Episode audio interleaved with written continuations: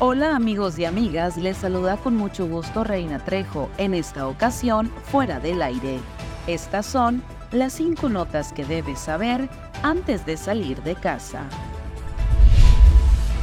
Al menos seis integrantes del Cabildo de Navojoa expresaron la necesidad de que se revise el contrato colectivo que el Ayuntamiento de Navojoa tiene suscrito con el Sindicato Único de Trabajadores al Servicio del municipio de Navojoa en medio de un conflicto que mantiene integrantes del sindicato en un paro silencioso laborando bajo protesta, los regidores exhortaron al diálogo urgente. A partir del 1 de noviembre, los consumidores de la Comisión Federal de Electricidad deben estar alerta, ya que se avecinan cambios que podrían impactar sus finanzas si no se toman las precauciones necesarias para moderar su consumo de luz.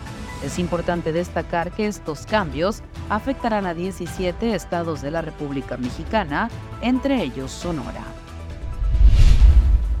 Parte de las donaciones que reciba CRIT Sonora este año van a ser donadas al estado de Guerrero para las familias damnificadas por el huracán Otis y la apertura del CRIT Guerrero. Así lo anunció Marisol Omelí, directora de la institución en el estado.